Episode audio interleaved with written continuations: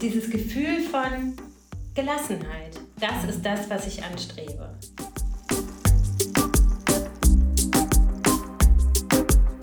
Weil das ist ja was, was wir ganz oft hören, du sicherlich auch, dieses Ich fühle mich unsichtbar oder ich werde nicht mehr gesehen. Ne?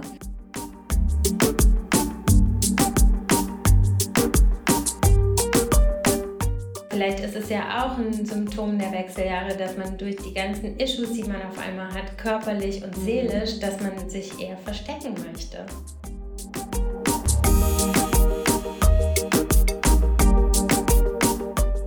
Stefanie Hielscher sagt über sich selbst, dass sie nichts wirklich kann. Das sehe ich total anders. Ich finde, sie kann unheimlich viel. Vor allen Dingen hat sie einen sehr erfolgreichen Podcast, der heißt 5 zu 1, wo ich auch schon mal zu Gast war. Und ihr neues Projekt heißt 50 über 50 und da spricht sie mit Frauen über 50 über das Älterwerden. Deswegen habe ich sie sofort zu mir in meinen Podcast eingeladen und frage sie, warum sie das macht. Was interessiert sie an Frauen, die älter sind als sie selbst? Was findet sie inspirierend? Was findet sie eventuell auch problematisch? Und irgendwie sind wir dann natürlich auch bei all diesen Themen gelandet, die mit dem Älterwerden zu tun haben, vor allen Dingen beim Thema Wechseljahre. Ob die Wechseljahre vielleicht sowas sind wie eine umgekehrte Pubertät oder ob Frauen eventuell erst mit den Wechseljahren wirklich erwachsen werden. Viel Spaß beim Zuhören.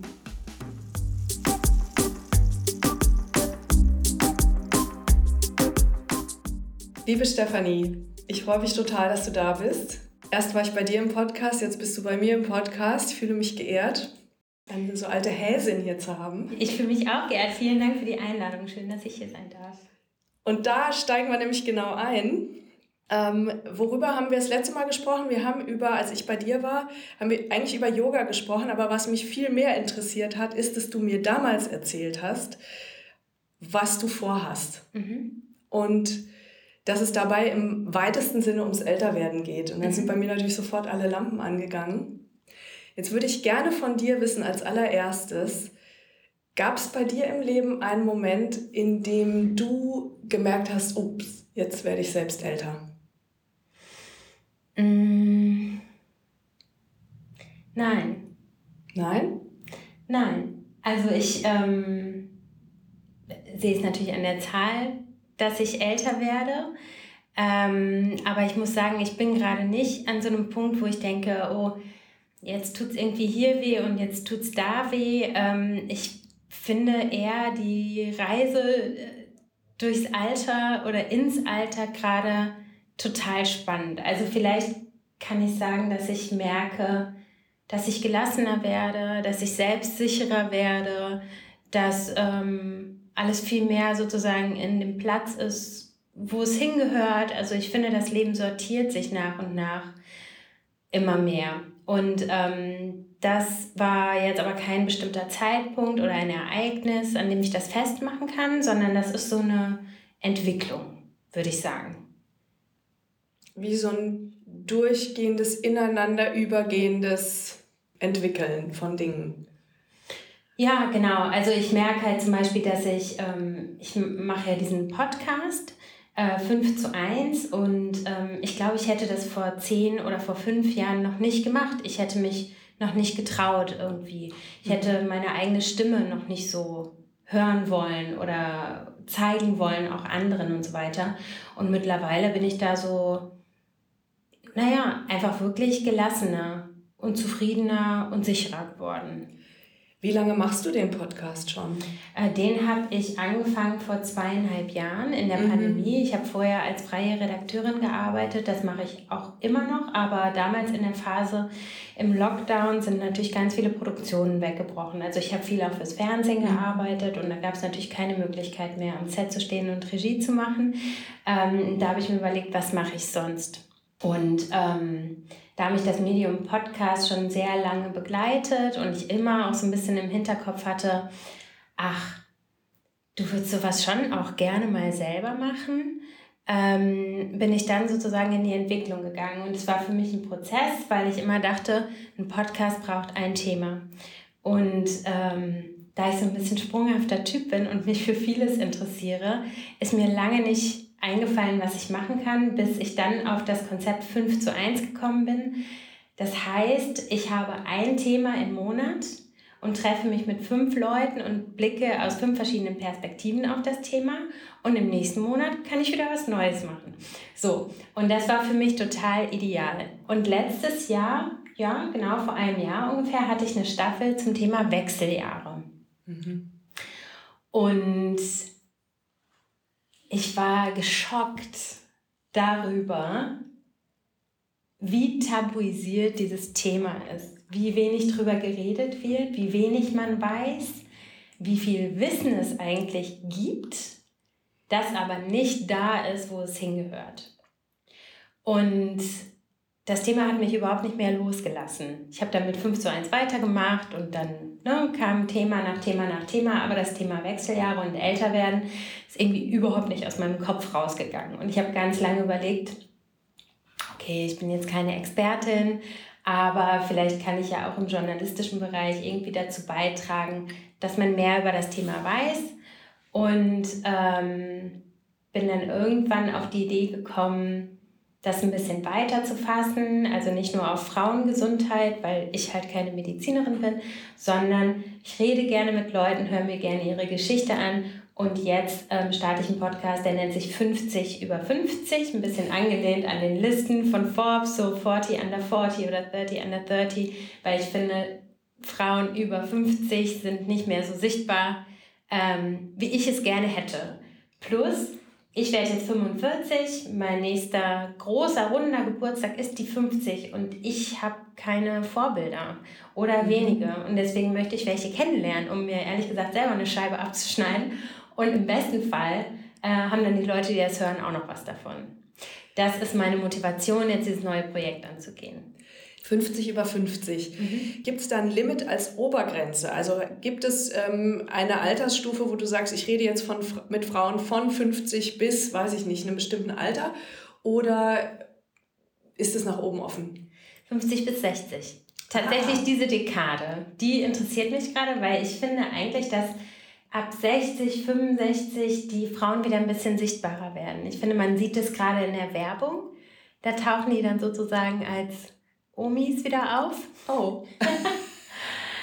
Als Frauen, die in der Gesellschaft wieder eine Rolle übernehmen können, weil sie wieder funktionieren. In den Wechseljahren gibt es ganz viele Sachen, die nicht funktionieren, weil sich einfach wahnsinnig viel umstellt.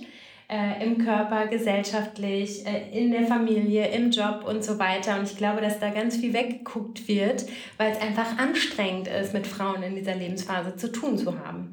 Und ähm, genau, danach geht es aber irgendwie wieder weiter. Und deswegen habe ich mich erstmal auf diese Lebensphase begrenzt. Aber wer weiß, vielleicht gibt es danach 60 über 60 und 70 über 70. Mal schauen. Super, das finde ich richtig, richtig gut. Dieses ähm, anstrengend sein, ähm, also in dieser Lebensphase zwischen 50 und 60 was meinst du damit genau? Also für wen sind diese Frauen anstrengend? Oder warum glaubst du, werden die so ausgeblendet? Oder blenden die sich selber aus? Naja, ich glaube, es ist eine Mischung. Ich glaube, erstmal ist man für sich selber auch anstrengend, vor allem wenn man nicht ganz genau weiß, was in der Perimenopause, Menopause passiert. Der Hormonspiegel stellt sich völlig um und es werden andere Dinge wichtig. Ähm, ich glaube, das, was ich gesagt habe, was ich am Altern gut finde, dass ich meine eigene Stimme finde und mehr zu mir stehe, hat mit Sicherheit auch mit Hormonen zu tun. Mhm. Weil ähm, in, der, in der Lebensmitte sozusagen oder, oder bis hin zur Lebensmitte, bis zu den Wechseljahren, gibt es ja ganz viele ausgleichende Hormone, damit wir uns auch um die Familie kümmern und um unsere Freunde und dass wir gefällig sind. Und das hört halt einfach auf. Mhm. Und das, glaube ich, ist erstmal für sich selbst anstrengend, mhm. weil man denkt, was ist denn jetzt auf einmal mit mir los? Warum bin ich so fuchtig? Mhm. Warum wird meine PMS auf einmal stärker? Warum haue ich mir auf den Tisch? Warum bin ich nicht mehr einverstanden mit allem, was irgendwie um mich herum passiert? Und natürlich für das Umfeld auch. Man ist ja, also man ist ja teilweise vielleicht auch jemand anders. So, ja, also ich habe ja. zum Beispiel eine Freundin, die wahnsinnig PC ist, also liebster Mensch auf Erden, total, ähm, ja, also sehr sonniges Wesen, die auf einmal angefangen hat, mit Geschirr um sich zu schmeißen. Oh. Genau. Und die überhaupt nicht wusste, was mit ihr los war. Mhm. Und die ist, ähm, ich glaube, über anderthalb Jahre zu zig verschiedenen Ärzten gelaufen, bis jemand mal gesagt hat, okay, wir messen jetzt mal deinen Hormonspiegel und dann ist halt dabei rausgekommen, dass der durcheinander ist und jetzt wird ihr geholfen und es geht ihr wieder gut.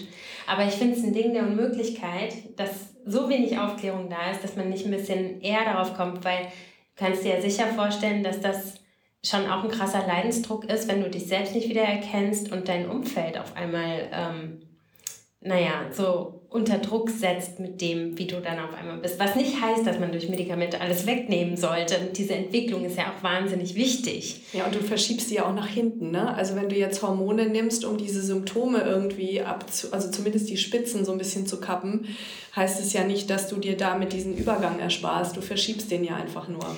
Ja, da gibt es verschiedene Meinungen und ich möchte da gar nicht so genau was zu sagen, weil ich überhaupt keine Hormonexpertin bin. Ähm, aber naja, also was ich schon auch gehört habe, ist, dass man das dann einfach durchnimmt, diese Hormone. Ja, ne? genau. Also, das kann man natürlich machen. Das dann, kann man machen. Mhm. Dann verschiebt sich nicht, sondern du dann hebst es auf quasi. Genau. Ja. Naja, da, also ich bin natürlich auch keine Hormonexpertin. Ich bin auch, finde das total gut, dass es sowas gibt. Ähm, aber es hat so ein bisschen was auch von, jetzt ähm, reparieren wir uns mal so ein bisschen wieder. Ne? Und ich finde ja, dass an dieser Stelle, also Frauen werden ja oft wegen ihrer Hormone auch diskriminiert, auch schon vor den Wechseljahren. Ne? Ja. Also wenn man dann so Sprüche hört wie, naja, die kriegt bestimmt bald ihre Tage und so, das ist ja nicht respektvoll oder liebevoll gemeint, sondern immer irgendwie despektierlich. Definitiv. Und gerade in einem Patriarchat, wo eine Frau auch auf ihre ähm, Brauchbarkeit im Bezug auf Fruchtbarkeit auch reduziert wird zu, einer gewissen, zu einem gewissen Grad, ist natürlich, ähm, sind natürlich die Wechseljahre eine doppelte Herausforderung, weil erstens mal kann man uns jetzt nicht mehr gebrauchen, um Nachwuchs irgendwie in die Welt zu setzen. Und zweitens muss man dann auch noch damit klarkommen, dass wir eben wirklich unangenehm werden können. Mhm. Und letztendlich das, was bei uns als unangenehm empfunden wird, ist ja im Prinzip eigentlich etwas, was bei Männern durchgehend stattfindet habe ich manchmal das Gefühl. Mhm. Also, weißt du, dieses klarer zu sein mit dem, was man will. Also alles, was du vorhin im Prinzip gesagt hast, ne? mehr bei sich zu sein, seine Stimme zu finden, ähm, ähm, selbstbewusster zu sein, das sind ja alles ähm, Dinge, die jetzt durch die Hormonveränderung bei vielen Frauen passieren. Und beim Frauen werden die ja oft auch viel weniger gut bewertet. Absolut. Und bei Männern ist es was, das wird ihr Leben lang eigentlich honoriert, wenn ein Mann klar ist, weiß, was er will, sagt, was er denkt, sich durchsetzt, ne? nicht sich immer irgendwie anpasst und so weiter. Also das finde ich total krass, dass wir in dem Moment, wo wir so werden, plötzlich als problematisch gesehen werden, während Männer eigentlich so sein dürfen und es sogar gut gefunden wird. Absolut. Ich glaube ja, wir werden als Frauen erst erwachsen, wenn wir durch die Wechseljahre gehen. Weil was du beschreibst, wie ein Mann quasi zu sein hat oder, ne, ähm, das passiert halt mit dem Erwachsenwerden im, im klassischen Alter. Und bei uns passiert das einfach viel später. das ist eine schöne These. Ja. Zu sagen, wir werden erst... so eingefallen. ähm, wobei, ich, wobei ich das an mir selber tatsächlich so beobachte. Ich habe ganz oft das Gefühl im Moment, okay, ich werde gerade erwachsen. Mhm. Aus dem Grund, dass ich nicht nur für mein Umfeld und für andere Verantwortung übernehme, sondern endlich auch mal für mich selbst. Und den Prozess finde ich total super. Was heißt denn das? Für dich selbst Verantwortung übernehmen? Ich kümmere mich um meine Themen, ich schaffe mir meine Räume, ich nehme mir Zeit für mich. Diese Sachen. Mhm. So. Das habe ich vorher nicht gemacht. Du funktionierst ja irgendwie. Dann sind die Kinder klein, ja. du bist im Job, ja. Du machst eigentlich vieles, was von dir erwartet wird, genau. ohne, ohne es auch oft zu hinterfragen. Ne? Genau. Ja, das, da, da, da, wir sind ja auch gerade als Frauen eben ähm, oft in so einer erfüllenden Position. Ja? Sei es unsere Eltern glücklich zu machen, unsere Partner, unsere, weiß ich nicht, Kollegen, Chefs, wen auch immer. Mhm. Und dieses ähm, anecken dürfen oder was für sich tun, das ist ja was, was wir uns selbst oft gar nicht erlauben. Genau, und ich finde, das wird mehr. Und das finde ich gut. Und deswegen finde ich jetzt gerade das Älterwerden total gut. Also ich habe aber auch keine, ähm, keine Beschwerden momentan. Also bei mir mhm. fing das letztes Jahr irgendwann an, dass ich dachte, hm, klopfen jetzt die Wechseljahre an. Also ich habe schlecht geschlafen, ich hatte irgendwie Gelenkschmerzen, von denen ich nachts aufgewacht bin. Äh, meine PMS wurde stärker. Also ich merkte so, die gereizte Frau, kennst ja das tolle ja, ja, Buch von Miriam Stein. Also okay, das, damit kann ich mich auch identifizieren.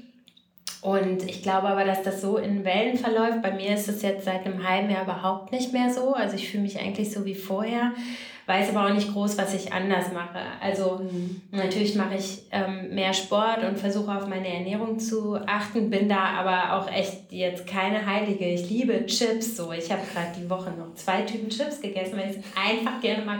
Und dann versuche ich halt wieder irgendwie auszugleichen. Mhm. Ähm, genau, aber das sind halt so Sachen, die man für sich selber tun kann, um sich ein bisschen auch vorzubereiten auf die Zeit. Also ich denke immer so ein bisschen, oh, jetzt musst du aber noch Sport machen und an deiner Ernährung musst du auch schrauben, weil jetzt ist die Zeit, um die Grundlage zu mhm. legen, dass du gesund älter wirst.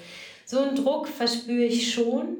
Ich habe jetzt irgendwie auch mal gedacht, Ey, ich bin echt nicht Sporty Spice oder so, aber ich habe gedacht, ob ich mal so eine Yoga-Ausbildung mache, nicht um zu unterrichten, aber einfach für mich selber, um mehr noch in so einen Rhythmus zu kommen, dass ich so eine, das täglich integriere für mich. Mhm. Äh, ich glaube, das ist eine ganz gute Idee. Auf der anderen Seite denke ich so, oh Gott, was denken die, wenn ich da ankomme? Also ich fühle mich überhaupt nicht als so ein äh, sportliches Wesen, aber würde gerne daran arbeiten, das mehr zu sein.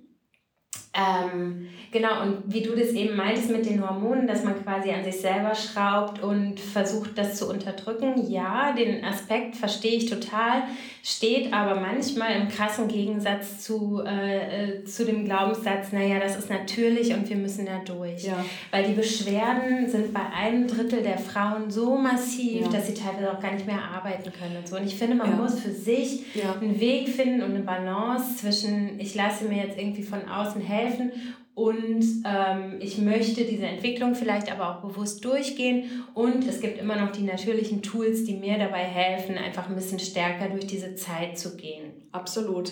Das ist auch ein wichtiger Punkt, weil das steht nämlich auch gegenüber. Also das eine ist so, ja, reparier mal die Frauen jetzt hier, damit die nicht so äh, aufsässig sind oder das andere ist, Hormone als Geschenk oder äh, Hormonen Einnahme als Geschenk zu sehen, dafür eben Symptome zu lindern. Das ist so ein bisschen wie bei einer PDA, bei der Entbindung. Ne?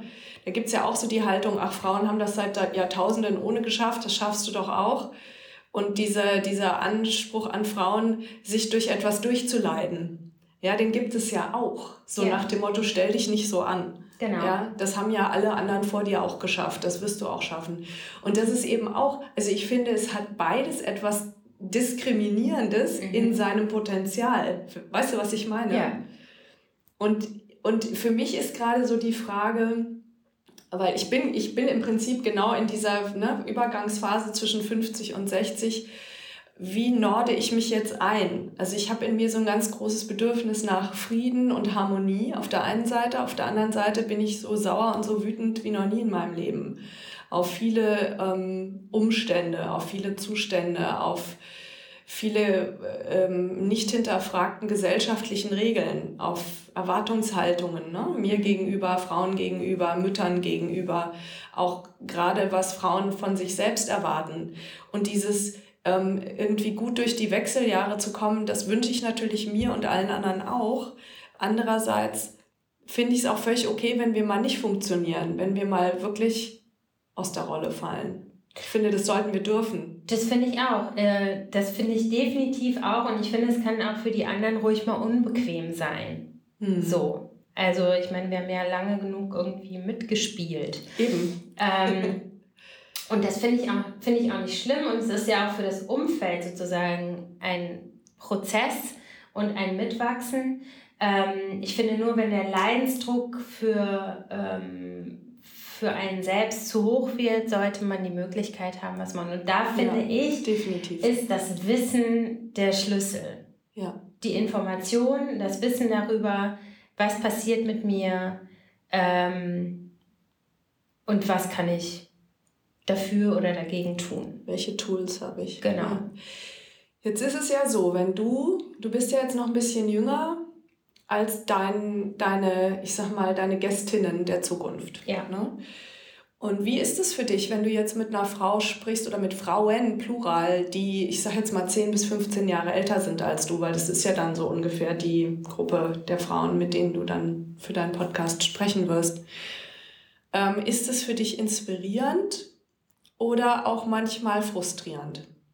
Also bisher ist es nur inspirierend. Ich habe irgendwie bislang ähm, das Glück gehabt, mit sehr positiv eingestellten Frauen gesprochen zu haben. Ich fände es aber eigentlich auch ähm, spannend, mal mit jemandem zu sprechen, der nicht so positiv eingestellt ist, weil ich auch die negativen Seiten äh, nicht aus meiner Realität ausblenden möchte. Ähm, die sind ja unbestritten da. Ähm, ja, ich bin gespannt, mit wem ich noch sprechen werde und für wen es eher schwierig ist. Aber auch daraus, finde ich, kann man ja lernen. Auf jeden Fall. Es ist bloß so, weißt du, das ist so ein bisschen so wie mit Body Positivity, dieses Age Positivity. Also mein, mein Ansatz ist ja genau der auch, ne? zu sagen, schau auf das, was besser wird oder was sich für dich zum Positiven verändert. Und ich habe eine riesenlange Liste von Benefits des Älterwerdens. Ne? Und manchmal denke ich mir aber auch, wenn man das so vor sich her trägt, ähm, das erhöht natürlich den Druck auf alle die, denen es nicht so geht. Deswegen fände ich es eben auch interessant, wenn du jetzt sagst, du sprichst mit 50 Frauen mhm. über dieses Thema, mhm. wer dir da jetzt sozusagen vors Mikrofon geschneit wird, mhm. ähm, die, die dann irgendwie sagt, ich finde das eigentlich alles total scheiße. Definitiv, es gehört absolut dazu und es ist auch gut, dass du das nochmal sagst. Mhm. Also, weil ähm, ich ja auch noch in Anfrage bin. Ich habe ja lange noch nicht alle Interviews geführt und ähm, ich finde es wichtig, in alle Richtungen zu gucken. Deswegen, ähm, genau, danke für den Input nochmal, weil ich glaube, du hast recht, dass sich viele ähm, auch unter Druck gesetzt fühlen können von dieser Positivität. Und natürlich ist es auch immer so, dass ich mit Frauen rede, die ein gewisses Umfeld haben und die ein gewisses Potenzial haben, auch an ihren Problemen arbeiten zu können. Und das ist auch vielleicht nicht jedem vergönnt. Mir ist das total mhm. bewusst. Ich bekomme auch manchmal Rückmeldungen, die ein bisschen verärgert sind. Ja, du sprichst dann immer nur mit Frauen, die privilegiert sind. Ähm, ja, ich kann aber nicht jedes Mal vorher einen Disclaimer machen und sozusagen sagen, alles, die ganze Welt mitbedenken, sondern ich picke mir halt Frauen raus, die so divers wie möglich für mich sind, äh, um in einem Podcast stattzufinden. Aber ähm, genau, es geht immer um die persönliche Lebensgeschichte. Mhm. So. Ja, ja, und die braucht natürlich auch einen gewissen Aufhänger, um interessant zu sein. Also das ist natürlich dann immer das, ne? genau. ne? Da kommen wir aber auch nochmal zu einem interessanten Thema, weil es gibt ja viele Frauen, die gar nicht in, in eine gewisse Sichtbarkeit kommen. Ne? Mhm. Also das sind dann vermutlich auch die, die nicht eingeladen werden, weil wie soll man die einladen, wenn die sich gar nicht wenn die nicht zu sehen sind. Ne? Also wie genau. soll man auf die kommen? Wie soll man die bei einer Recherche finden? Genau. Und das ist natürlich dann auch ein bisschen, also ähm, schade finde ich immer, mhm. dass Frauen sich oft auch gar nicht trauen, sich zu zeigen. Ja, auch mit so einem Hintergedanken von, ach, was habe ich denn schon zu sagen? Ja. Was habe ich denn schon zu bieten? Was habe ich denn schon zu melden? Ja, also das ist auch was, was ich ähm, stark beobachte, dass viele Anfragen abgelehnt werden oder ins Leere laufen, eben genau aus diesen Gründen. Und da sind Männer tatsächlich ein bisschen Forscher. Also wenn die eine Anfrage bekommen, dann sagen die halt einfach ja, jetzt mal so pauschalisiert gesagt. Ah, also die Rate ist viel höher. Und ähm, genau, und vielleicht trauen sich, also das, das muss ich sagen, das stimmt auch. Ich habe natürlich Frauen, die die eine gewisse Sichtbarkeit haben. Ich hoffe durch das Projekt, dass sich das sozusagen potenziert und auch abstrahlt auf Frauen, die vielleicht noch nicht so sichtbar sind, weil sie sich ernst genommen fühlen, weil das Thema irgendwie mehr auf dem Tisch liegt. Ähm, aber ich finde, dass du recht hast, dass man nach Frauen suchen muss, die noch nicht so sichtbar sind, die sich aber dennoch trauen, sichtbar zu sein. Genau, und das ist dann fast schon wieder wie so ein äh, Education, ne? Genau. Ja, das macht es so ein bisschen schwierig in mhm. dem Punkt. Das stimmt. Ja. ja. Weil das ist ja was, was wir ganz oft hören, du sicherlich auch, dieses Ich fühle mich unsichtbar oder ich werde nicht mehr gesehen. Ne? Ich denke dann manchmal, naja, das hängt aber auch damit zusammen, ob du dich zeigen möchtest. Ja, aber vielleicht ist es ja auch ein Symptom der Wechseljahre, dass man durch die ganzen Issues, die man auf einmal hat, körperlich und mhm. seelisch, dass man sich eher verstecken möchte. Ja, mit Sicherheit. Ja. Und mit wenn Sicherheit du dann nicht darüber Bescheid weißt und nichts tun kannst, mhm. dann verhaftet man vielleicht in dieser Position. Deswegen ist es so wichtig, darüber zu reden. Das ist ein echtes Empowerment, ja, ja. absolut. Und auch gerade Frauen für Frauen. Was ich noch einen ganz interessanten äh, Aspekt finde an den Wechseljahren, ist das Thema ähm, Partnerschaften und Freundschaften. Mhm. Weil wenn wir uns so stark verändern in dieser Lebensphase, ich merke es ja an mir selbst, dann meine Erfahrung ist, dass manche Leute da nicht mehr mitkommen. Also natürlich habe ich einige Freundinnen, die jetzt auch in derselben Phase sind wie ich dann potenziert sich das. Also die eine wird grantig, die andere wird grantig und dann, und dann kracht's. Mhm. Ja. Ähm, das gleiche passiert ja auch in Beziehungen. Also mhm. unheimlich viele Ehen brechen auch in dieser Lebensphase ja. auseinander, ja. Und was ich zum Beispiel einen ganz, ganz wichtigen Punkt finde, und das wäre vielleicht auch nochmal eine Idee für deinen Podcast, auch mal mit Männern zu sprechen, die betroffen sind von den Wechseljahren ihrer Frauen. Ja, also ich versuche zum Beispiel meinen Mann da irgendwie mit ins Boot zu holen. Ich versuche dem zu erklären, was mit mir los ist. Ich versuche, ich lese ihm manchmal was vor, wenn ich irgendwie Sheila Delis oder ähm, ich habe noch ein ganz tolles anderes Buch äh, von Christiane Northrop heißt die. Das ist eine Gynäkologin aus den USA, die ein riesen Buch geschrieben hat. Die Weisheit der Wechseljahre, fetter Schinken, mhm. richtig gutes, tolles Intro. Also alleine die, äh, die, diese Einführungskapitel sind ganz toll. Und ich bin eben der Meinung, dass man versuchen sollte, auch sein Umfeld ins Boot zu holen. Was ja auch dann oft zusammenkommt mit pubertierenden Kindern. Mhm. Ja, also die einen pubertieren in die eine Richtung, die anderen pubertieren in die andere Richtung. Mhm. Und bei meiner Mutter und mir hat es so wahnsinnig geknallt. Mhm. Also richtig, das hat auch richtig nachhaltig was kaputt gemacht. Und ich mhm. hatte keine Ahnung, was mit meiner Mutter los ist. Mhm. Ja. Und über Pubertät weiß man viel mehr, redet man viel mehr. Da gibt's allein schon Kosmetikprodukte, Literatur, da wird drüber gelehrt, die Ausbildung der Gynäkologen geht in dieser Richtung in die Tiefe, ja. Und bei Wechseljahren, ich meine, wir haben jetzt noch, weiß ich nicht, 40 Jahre vor uns. Ja. Wir sind irgendwie auch meiner Meinung nach sind diese Frauen auch eine große Stütze der Gesellschaft. Naja, absolut, ja. klar. Und wenn durch die ganzen Symptome, wenn, wenn halt in in den Berufen viele Kräfte wegfallen, weil sie nicht richtig behandelt wurden, dann haben wir auch gesellschaftlich natürlich ein Problem. Aber historisch gesehen ist es ja so, dass damals die Frauen gar nicht so alt wurden und dann war ja. es vielleicht schon so das Ende des Lebens und dann wurde eben nicht mehr so viel gemacht und dann wurde auch nicht mehr so viel geforscht und es wurden keine Medikamente mehr verschrieben, ähm, weil es dann eh egal war. Weißt ja, du, du warst ja gefühlt eh 100 Jahre alt und stirbst. Bald. Mein Gefühl war auch oder ist auch, dass dadurch, dass Forschung und Lehre bis vor kurzem, würde ich sagen, fest in männlicher Hand waren und das einfach ein Problem ist, was die Männer nur indirekt betrifft, dass allein auch deswegen schon nicht so viel entwickelt worden ist in der ja. Hinsicht. Ne? Ja. Also da ist ja die ganze Medizinforschung wird ja auch ausschließlich an männlichen Versuchstieren äh, betrieben, weil die weiblichen haben ja einen Zyklus. Genau, nicht mehr. Ne? Es ist ja, hat sich ja geändert, ja. aber es ist ja auch erst 20 Jahre, glaube ich. Naja, so. eben. Und was ist das? 20 und 20 Jahre. Jahre sind in der Forschung eben nicht viel. Eben. Genau. Da hast du noch nicht viel, worauf du zurückblicken kannst, wenn du irgendwas entwickelst. Ja. Ja, also dieses Thema finde ich eben auch sehr interessant, dass wir auch gucken müssen, wie wir unsere, wie wir unsere Freundschaften pflegen, wie wir auch miteinander umgehen. Ich mhm. finde also auch gerade Frauen untereinander ist ja eh oft so ein schwieriges Thema, finde ich. Und sich da eben auch zu erlauben, gegenseitig ähm, ja so eine Veränderung stattfinden zu lassen. Mhm. Weil das betrifft ja jeden Lebensbereich.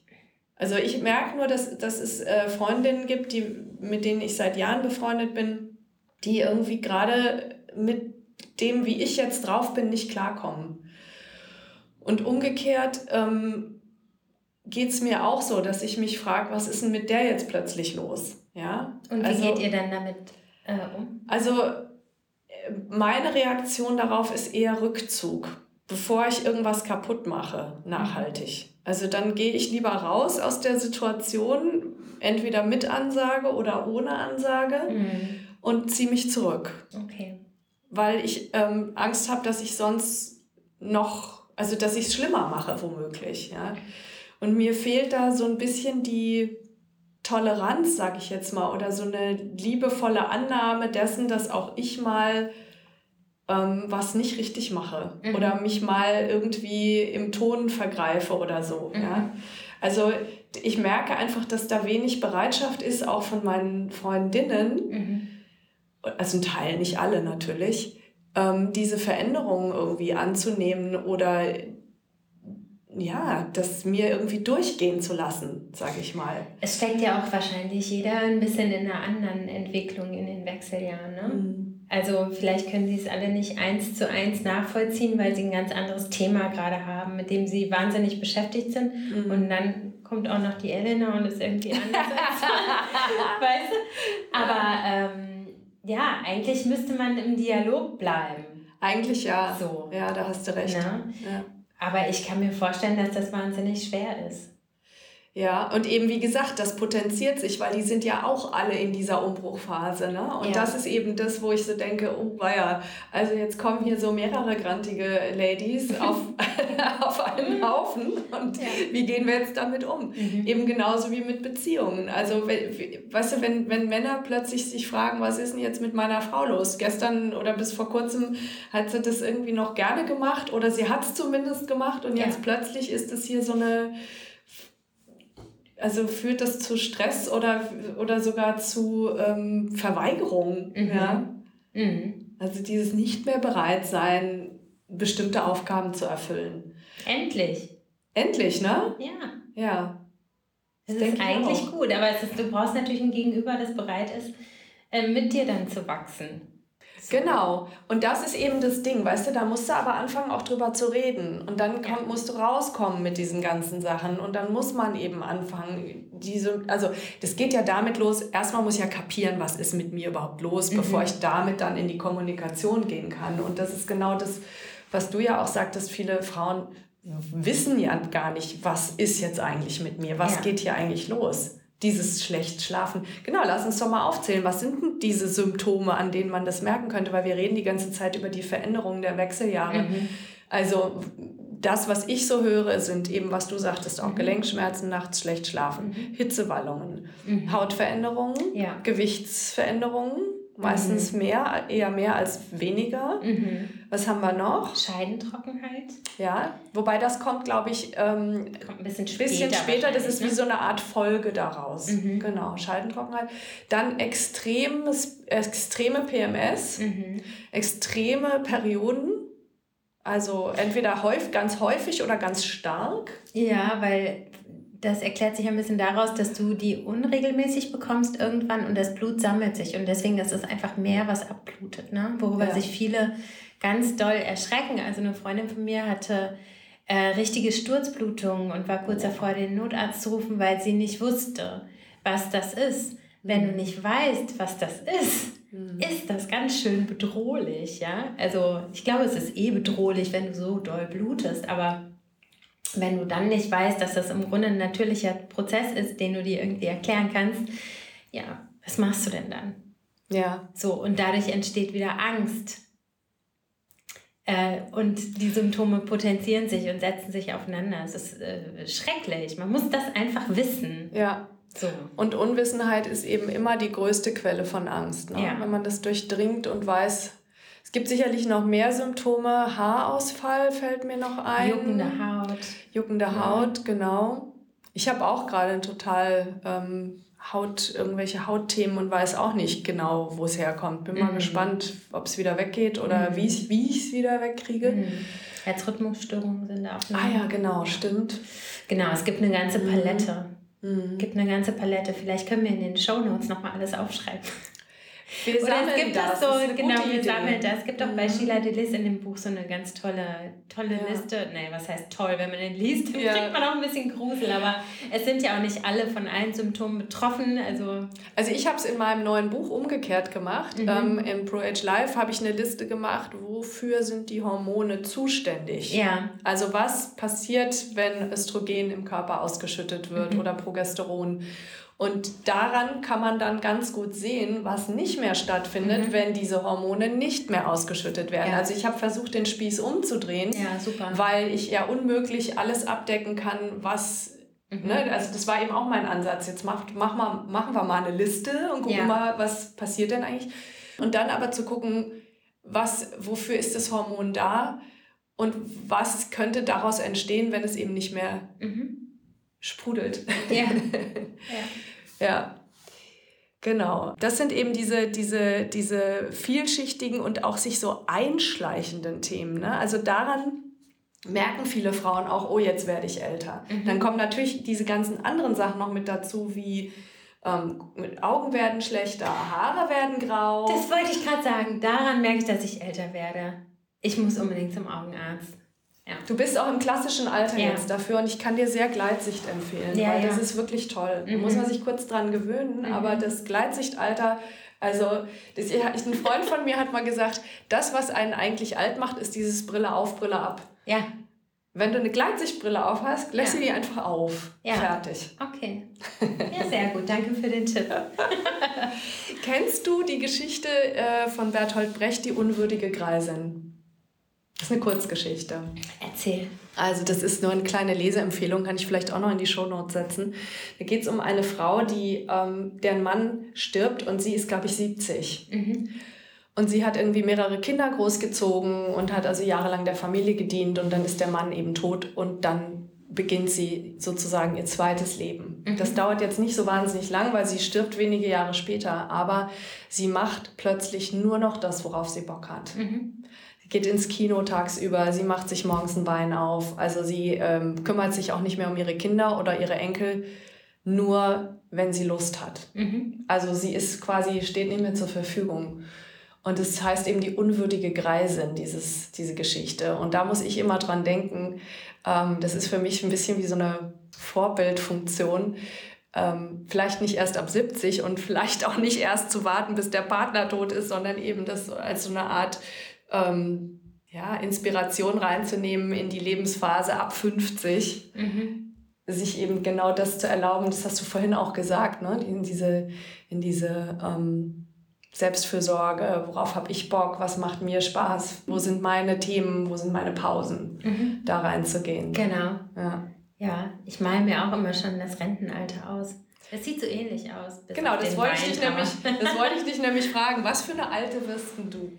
Also, ich freue mich, so eine weise Alte zu werden die so ganz ähm, sicher ist, zu der man dann auch kommen kann und mal um Rat fragen kann. Da muss ich direkt so lachen, weil ich finde es irgendwie ein äh, schönes Bild. Ich weiß auch nicht, ob sich das so erfüllt und es ist jetzt auch nicht mein Lebenszweck, anderen irgendwie Ratschläge zu geben, aber dieses Gefühl von Gelassenheit, das ist das, was ich anstrebe. So, und im Alltag möchte ich auch gerne einfach das machen, was ich möchte. Also äh, ins Kino gehen tagsüber, äh, Freunde treffen, lesen. Ich werde nie aufhören zu arbeiten. Da habe ich überhaupt keine Lust drauf. Mhm. Und ich möchte dann aber so arbeiten, wie ich es gerne möchte. Ich möchte mich mit meinen Projekten beschäftigen und ich möchte können und nicht müssen. Aber ich will nie aufhören, weil ich glaube, dass das das Ende ist. Ja. Ich will immer, ich bin gut, jeder sagt von sich, ich bin ein neugieriger Mensch, bin ich auch. Und ich will immer neue Sachen lernen und ähm, bin total offen, äh, neue Le äh, Menschen kennenzulernen, reisen zu gehen, ähm, neue Bereiche irgendwie zu lernen. Also sie ist ja allein an dem 5 zu 1 Konzept, da ging es von Gesundheit über Sport, über Weltall, über Architektur. Es interessiert mich irgendwie alles. Und ich möchte Zeit haben, mich damit auseinanderzusetzen. So, und ich will ganz viele schöne Sachen machen. Das ist mein Plan. Super, das klingt gut. Ja, also ne, ist mir schon klar, dass das mit Sicherheit auch nicht immer umsetzbar ist. Und ähm, der Plan vor allem halt, was dafür zu tun, dass ich das auch machen kann. Also weniger Chips essen, mehr Yoga machen. Naja, Pro-Age-Yoga, ne? Das ist halt genau. äh, auch, solltest du drüber nachdenken. Ja, ja. ja, weil das Yoga hat natürlich viele Aspekte. Das deckt ja nicht nur diesen körperlichen Aspekt ab, dass du ähm, deine Muskulatur erhältst und deine Beweglichkeit, mhm. sondern natürlich auch, und das ist ja auch ein Punkt, den du eben erwähnt hast, Gelassenheit. Es ist ja auch etwas, was auf der Yogamatte durchaus entstehen kann. Ne? Durch die dadurch, dass dein Parasympathikus, deine Entspanntheit, ne, das wird ja alles gesteigert durchs Yoga. Mhm. Ja, solltest du wirklich drüber nachdenken. Ja. Ist vielleicht keine schlechte Idee. Es wird dir Spaß machen. Ja, ich glaube auch. Ich glaube auch. Stefanie, das war toll, dass du bei mir warst. Vielen ja. Dank für deine dir. Zeit, ja. für deine Ideen, deinen Input. Ähm, ich verlinke alles Interessante, auch die ähm, Hinweise zu deinem neuen Projekt, deinem neuen Podcast. Mhm. Und ähm, vielleicht machen wir tatsächlich nochmal so, so eine Symptomliste oder sowas. Ich guck mal. Wir tragen mal was zusammen. Genau. Wir ja? überlegen uns was, damit man gleich mal auf einen Blick sieht, was einen betreffen könnte und was nicht. Super, alles klar. Ich danke vielen, dir. Vielen Dank, vielen Dank und bis bald. Bis bald.